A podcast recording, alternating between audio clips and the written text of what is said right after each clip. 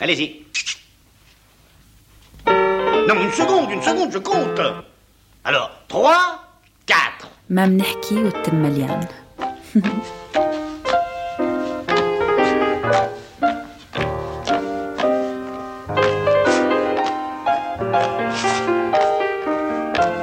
On ne parle pas la bouche pleine.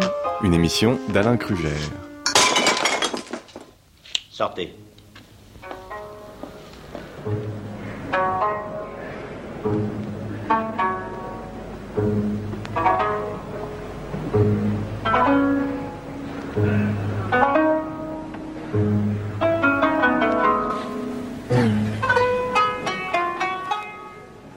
Bonjour.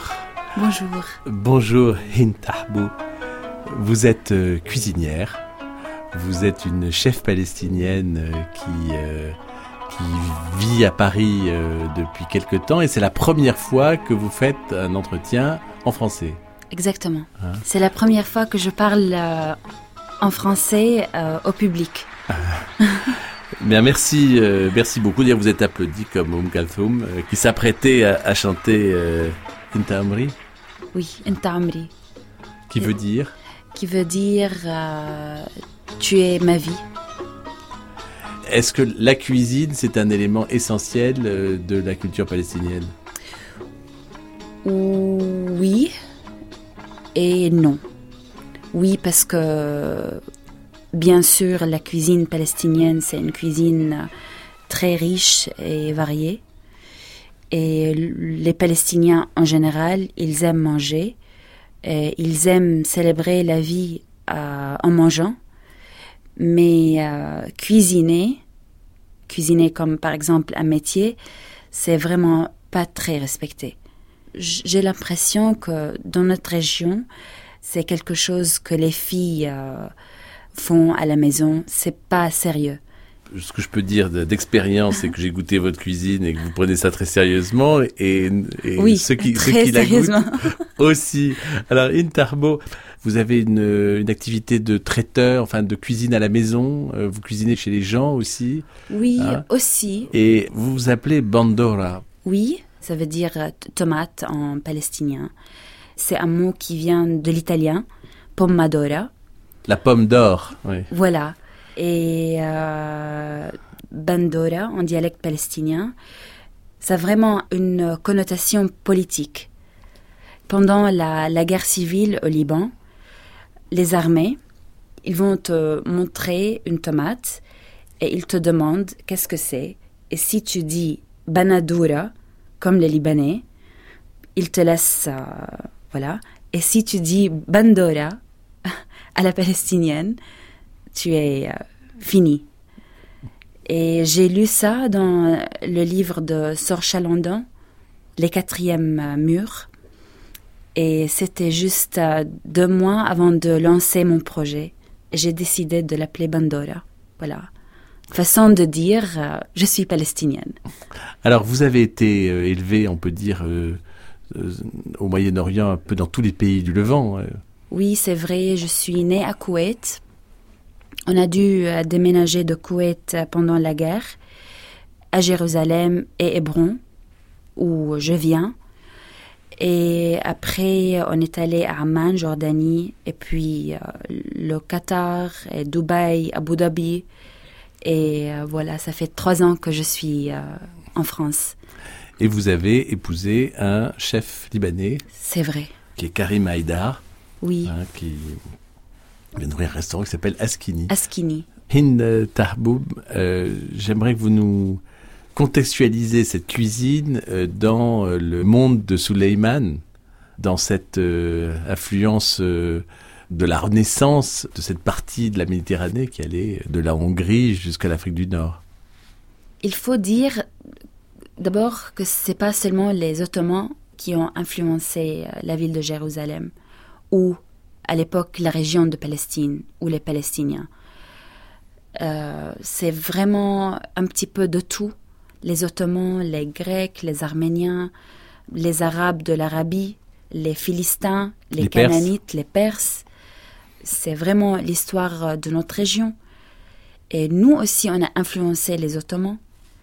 ils mangent beaucoup de plats arabes avec des noms arabes comme le hummus, le falafel, le kebab, le kubba. Tout ça, c'est des mots arabes. Donc, comme nous, on a été influencés par euh, ces peuples, nous aussi, on a influencé. Si l'on s'intéresse à la cuisine hiérosolomite, mm. la cuisine de Jérusalem, est-ce que vous avez, vous, un plat qui lui ressemble? C'est un plat euh, de pois chiches, de hummus et fèves. Pour moi, c'est le plat le plus euh, typique, emblématique euh, de Jérusalem. Hummus, ça veut dire pois chiche. Hein oui, ça veut dire pois chiche en arabe littéraire. Alors, moi, j'aimerais avoir la recette du hummus de Hind Tarbou. Alors, ma recette de hummus, c'est très facile il faut euh, d'abord comprendre euh, ce que c'est le, le dip. C'est 80% de pois chiches. Il faut tremper les pois chiches avec euh, bicarbonate de soude la veille. On rince et on fait bouillir avec une pincée aussi de bicarbonate de soude. On les cuit pendant deux heures au moins on rince, mais on, en fait, on garde l'eau de cuisson pour faire le hummus. Mais d'abord, on mixe les, pois chiches jusqu'à ce qu'il euh, devienne très, très euh, lisse. lisse. Soyeux. Oui. Et on rajoute l'eau de cuisson petit à petit avec le jus de citron et le tahini. Mais il faut juste comprendre que c'est 80% de pois chiches c'est pas moitié-moitié. Il faut pas que le goût de sésame domine sur le pois Voilà. L'huile d'olive, on peut mettre au-dessus le plat, mais pas dedans. Alors, le plat dont vous parliez, vous disiez c'est hummus et foule, c'est-à-dire pois chiches et fèves. Comment s'appelle-t-il? Jérusalemite. Et en arabe? Otsiye. Ça se traduit comme euh, jérusalémite. C'est les habitants de Jérusalem, les habitants palestiniens de Jérusalem. Oui. En fait, en arabe, Jérusalem, on dit Al-Quds, la ville sacrée.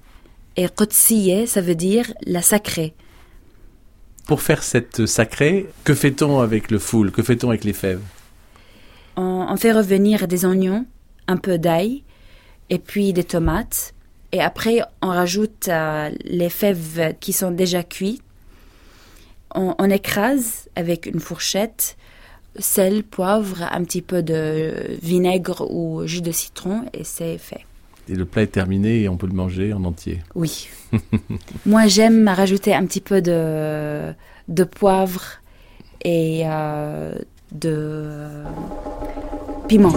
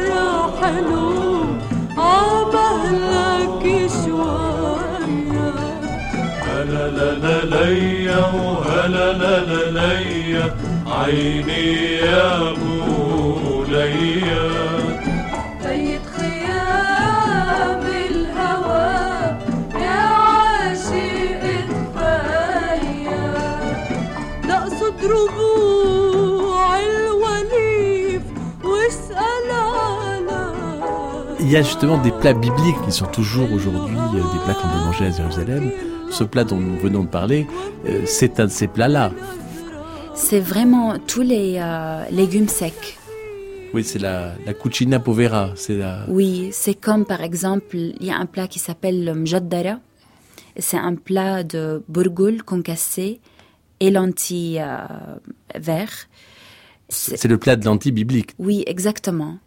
C'est un des plats les plus euh, vieux de cette région. Et comment vous pourriez traduire? Mjaddara, Alors, ça veut dire euh, chicken pox. Ah, c'est la varicelle, en fin de compte. Oui, exactement. Alors, en raison de, des lentilles à verre. Alors, est-ce que vous pouvez nous, nous en faire euh, la recette? Alors, on a besoin de lentilles, bourgoule ou riz, cannelle, cumin, carvi, euh, l'huile d'olive et oignons. On commence par revenir les oignons on rajoute euh, les épices, le bourgoule. À part, on fait bouillir les lentilles et euh, on garde l'eau de cuisson pour cuire le bourgoule. C'est comme ça que je le fais. Donc moi je fais moitié lentilles, moitié bourgoule ou euh, riz. Et voilà, c'est très costaud et très bon. Même s'il n'y a pas de viande. c'est vraiment euh, comme on dit, c'est un, c'est une relation de, de haine et d'amour pour moi, ce plat. Pourquoi? Parce que ma mère, elle faisait quand, à la fin du mois, quand il y avait plus d'argent pour acheter de la viande. Et euh, quand j'étais petite, je détestais ce plat. C'était un des plats favoris de maman, même s'il n'y avait pas de viande ou poulet ou euh, poisson. Et maintenant, je l'adore. Ça me donne des, des souvenirs de maman.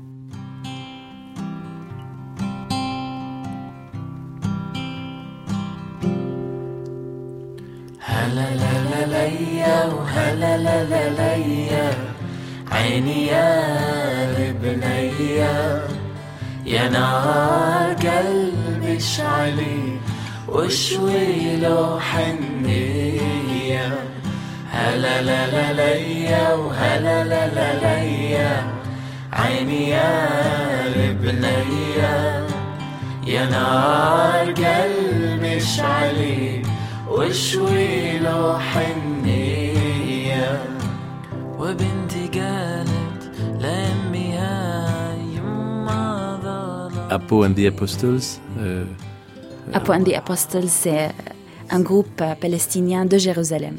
Hein, qui est très mélangé aussi parce que ah, avec des, des Arméniens, des Palestiniens. C'est vrai, oui. Le lead, euh, le chanteur euh, est euh, palestino-arménien. C'est une chanson très ancienne. Oui, c'est pour nous c'est héritage. Vous pouvez la chanter cette chanson-là? Hmm. عيني يا لبنية يا نار قلبي اشعلي وشوي له حنية Allez. Merci, c'est très beau. Si on, euh, si on, si on continue notre dégustation sur, sur cette cuisine palestinienne, est-ce qu'il y a un, un, plat qui vous paraît très symbolique encore? Oui, euh, bien sûr, il y a le plat national du peuple palestinien, qui est le ma'loube. C'est un gâteau de riz, en fait. Un gâteau de riz rond, cannelé, aubergine frite et viande. La viande, c'est de l'agneau, principalement? C'est l'agneau. Et moi, je le fais avec euh, la souris d'agneau. Et alors, le, le est-ce que vous pouvez nous le préparer? D'abord, il faut cuire euh, les souris d'agneau. Et moi, je mettrai euh, un mirepoix, oignons, carottes, par exemple, un petit peu de poivre ou un bouquet garni pour donner un petit peu de goût parfumé.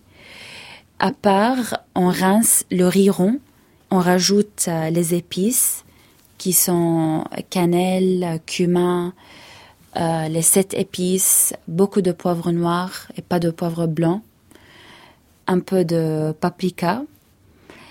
Et euh, voilà, ça c'est le riz.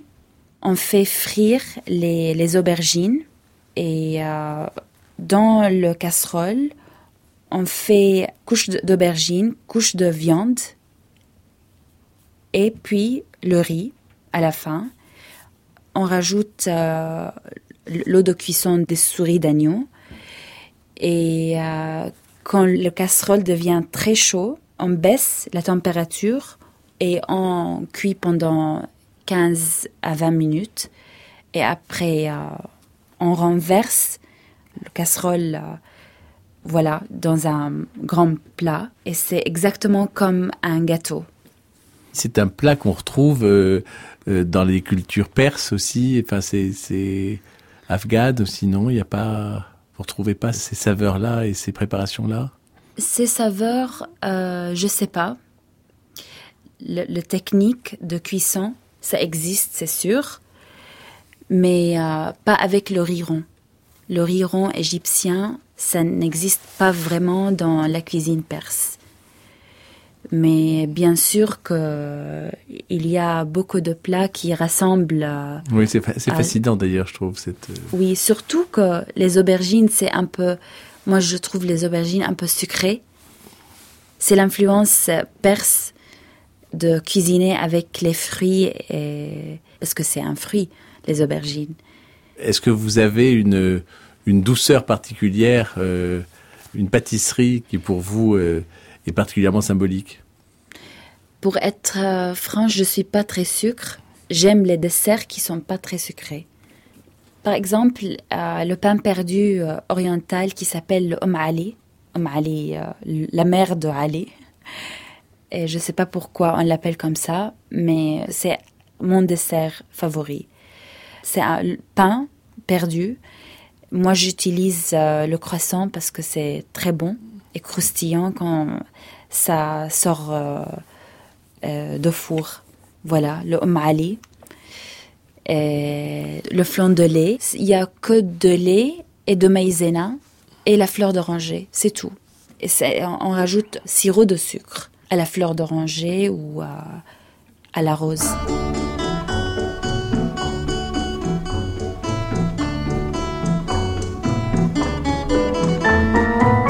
ما بنحكي وتم مليان على فرانس ثقافة مع ألان كروجير.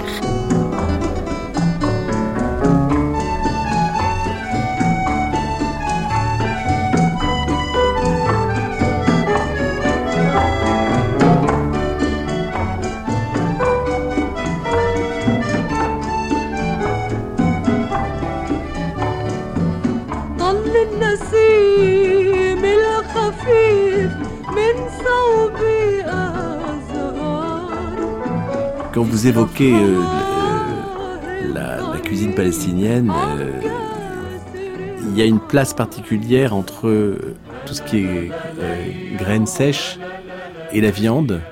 Il y a une vraie hiérarchie culturelle entre les deux. Oui, il y a beaucoup plus de respect pour la viande que les légumes secs. surtout dans le sud de la Palestine. Moi, je viens d'Hébron, du sud de, la Palestine. À Hébron, on mange beaucoup de viande et c'est considéré comme euh, c'est honteux de servir les invités des plats végétariens ou des plats sans viande. Même poulet, c'est pas très bien. Si on regarde la carte euh, euh, du Moyen-Orient et, de la Palestine, en termes de cuisine, comment les choses se définissent-elles euh, géographiquement? Maintenant, ça devient très compliqué parce que quand on parle de la Palestine, moi, quand je parle de la Palestine, je parle de ma Palestine. C'est-à-dire, c'est celle de la diaspora? C'est la Palestine euh, historique parce que je viens de là-bas, même si ça n'existe plus maintenant aujourd'hui pour être raisonnable, ça n'existe plus. Mmh. Mais euh, le peuple existe. Le peuple de cette Palestine existe toujours et leur cuisine existe partout dans le monde. Par exemple, ma grand-mère vient de Haïfa. Ça fait quoi, 60, 60 euh, années qu'elle n'a pas vu sa ville, mais elle cuisine vraiment sa cuisine la cuisine de sa maman, de sa grand-mère. Donc géographiquement, c'est très difficile de s'identifier la cuisine palestinienne par, euh, je veux dire, euh, le terroir, mais euh, le peuple. Le peuple existe là-bas toujours. Alors la cuisine de, de Haïfa, qu'est-ce que c'est comme C'est une cuisine de la mer et de la pêche miraculeuse? Oui, ils font le, plat qui s'appelle le sayadiyeh. c'est le cacciatore du Levant. Et ça veut dire le plat du pêcheur. C'est un plat de, de, riz basmati et euh, poisson euh, au cumin, l'huile d'olive, euh, une sauce de pâte de sésame et de jus de citron ou orange à côté. C'est très important. Quelques sauces pimentées aussi. Et bien sûr, le fumet de poisson. C'est très important. Et quand on remonte vers le nord? Euh, Le nord, euh, j'ai découvert la cuisine du nord, nord extrême, euh, en France, quand j'ai rencontré une amie palestinienne qui vient de, d'un petit village de Galilée. Et je ne le connaissais pas du tout. Et en fait, ils ont une cuisine qui est tellement différente de la nôtre. Même euh, dans le centre de Palestine, ils font pas les plats euh, du nord extrême, comme le kubbenaye, qui est un plat de bourgoule concassé et viande crue, agneau euh, cru.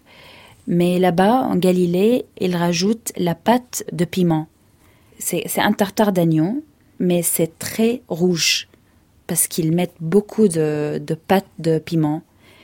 Et c'est pas comme ça que les Libanais font le kubbenaye. On parlait de ça, Karim et moi, quand... Karim, c'est votre mari, hein, le, oui. le chef, Karim Haïdar. C'est ça qui est très très intéressant de, du Levant. C'est l'histoire de, des différences euh, de la cuisine, par euh, la région en fait et pas par euh, les pays.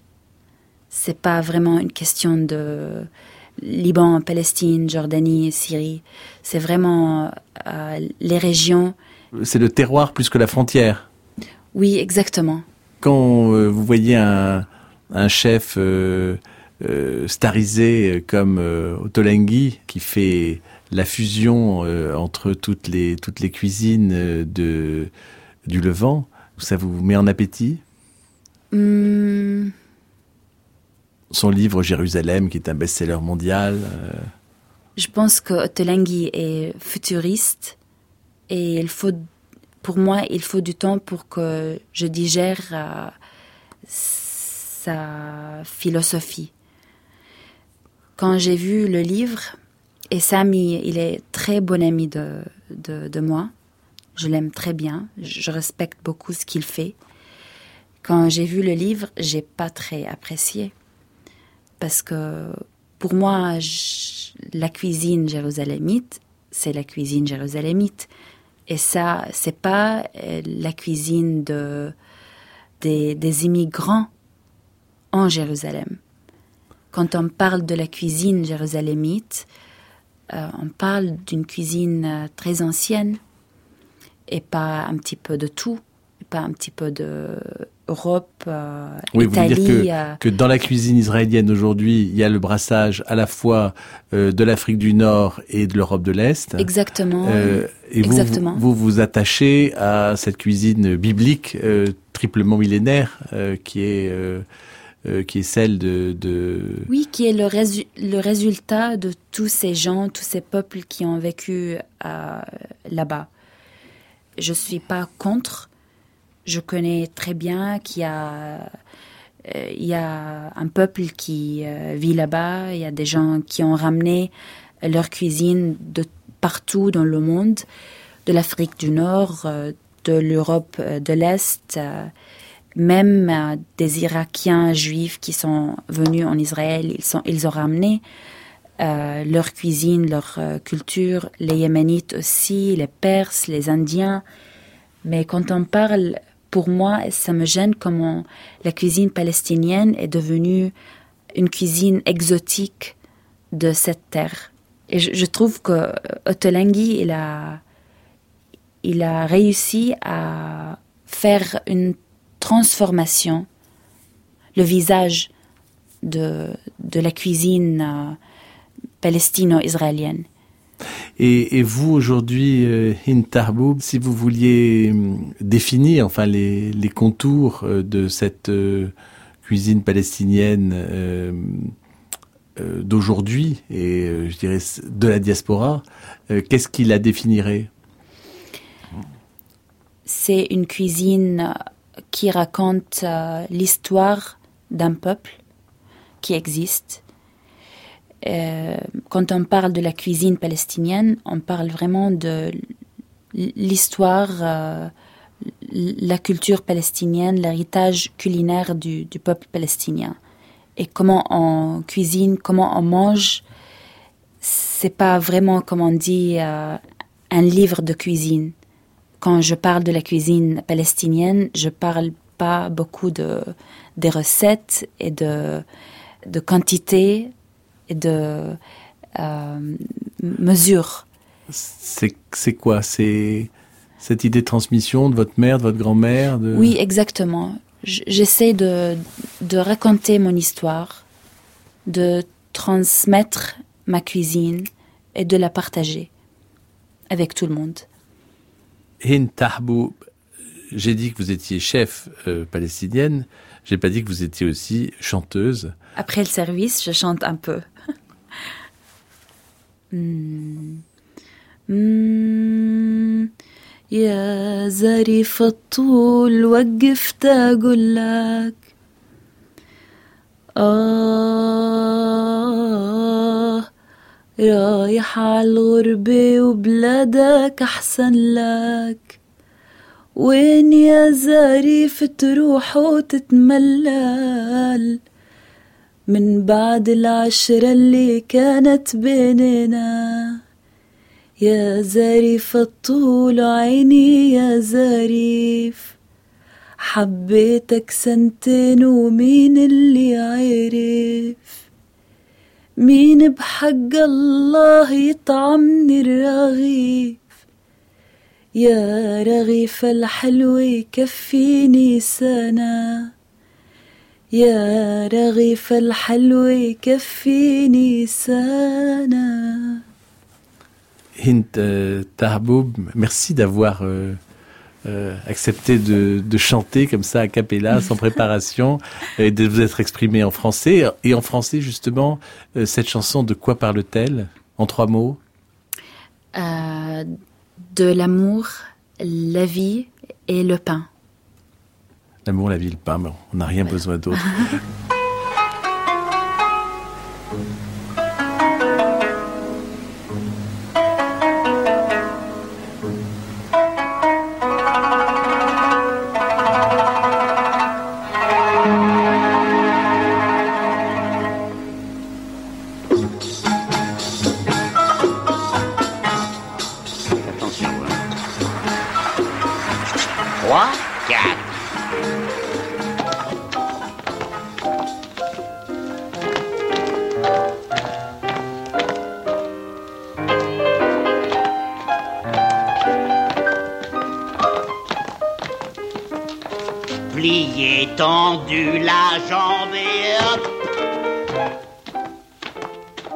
C'était On ne parle pas la bouche pleine, une émission d'Alain Krugère avec la collaboration de Daphné Abgral, euh, la prise de son est de Pascal Bénard et la mise en onde d'Anne Pérez. Vous pouvez réécouter cette émission aussi longtemps qu'il vous plaira. Vous pouvez aussi, vous devez la podcaster et dans quelques instants écouter le journal sur France Culture.